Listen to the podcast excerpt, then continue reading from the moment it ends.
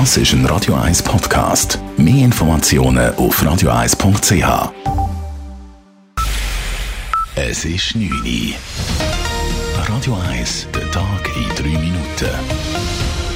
Mit dem Alles Kral. Der Bundesrat will mit einem Maßnahmenpaket die Kosten im Gesundheitswesen senken. Im Zentrum stehe die Einführung eines Referenzpreissystems für Generika, sagte Innenminister Alain Berset vor den Medien. Manche Nachahmerprodukte seien hierzulande doppelt so teuer wie im Ausland. Mit dem Referenzpreissystem sind Einsparungen von 300 bis 500 Millionen Franken pro Jahr möglich. Und das bedeutet zwischen einem Sechstel und einem Viertel des äh, Generika-Marktes.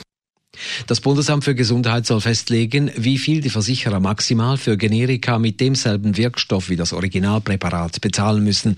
Wird ein teureres Medikament verschrieben, muss der Versicherte die Differenz zu diesem Referenzpreis selbst bezahlen. Die Vorschläge gehen nun ins Parlament. Nach dem tödlichen Unfall eines SBB-Zugbegleiters bestätigt sich der erste Verdacht zur Unfallursache. Der defekte Einklemmschutz an der Waggontür führte zum Tod des SBB-Angestellten. Zu diesem Schluss kommt die Schweizerische Sicherheits- und Unfalluntersuchungsstelle SUST in einem ersten Zwischenbericht. Einzelheiten von Dave Burkhardt. Beim Unfall Anfang August am Bahnhof Baden ist der 54-jährige Zugbegleiter nach dem Abfertigungsprozess mit dem Arm in der Zugtür eingeklemmt und mitgeschleift worden.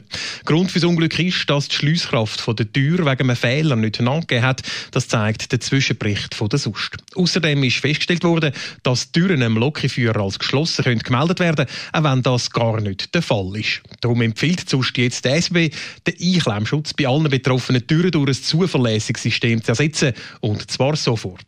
Der SBB teilt mit, sie will die Empfehlungen in die eigenen Untersuchungen einfließen lassen. Außerdem sind mittlerweile zwei Drittel von den knapp 500 Wegen vom Unfalltyp kontrolliert. Die Wege aus dem Betrieb zu nehmen ist weiter keine Option. Die Sicherheit sei durch Sofortmaßnahmen gewährleistet. Die Schweizer Landwirtschaft soll in den Jahren 2022 bis 2025 mit knapp 14 Milliarden Franken unterstützt werden. Allerdings will der Bundesrat die minimalen Anforderungen an die Ausbildung für neue Direktzahlungsbezüger etwas erhöhen.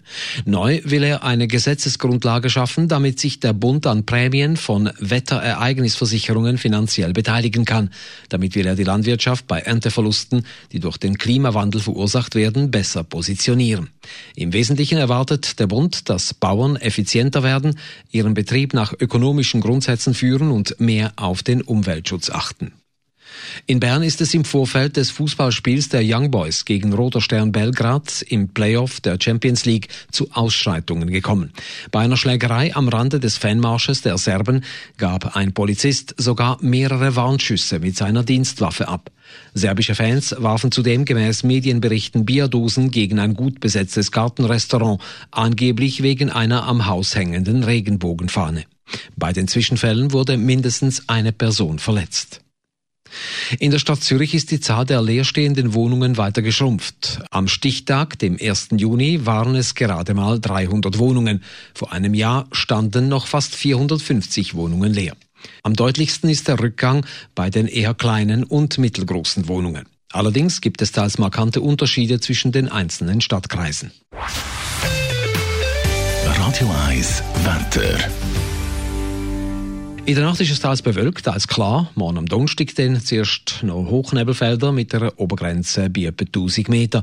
Später ist es trotz Quellwolken recht sonnig. Temperaturen am frühen Morgen um die 11 bis 13 Grad, am Nachmittag 23 bis 25 Grad. Das war der Tag in 3 Minuten.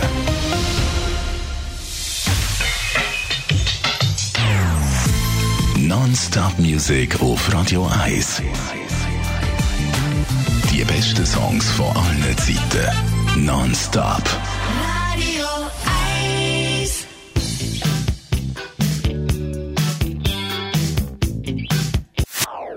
Das ist ein Radio 1 Podcast. Mehr Informationen auf radio1.ch.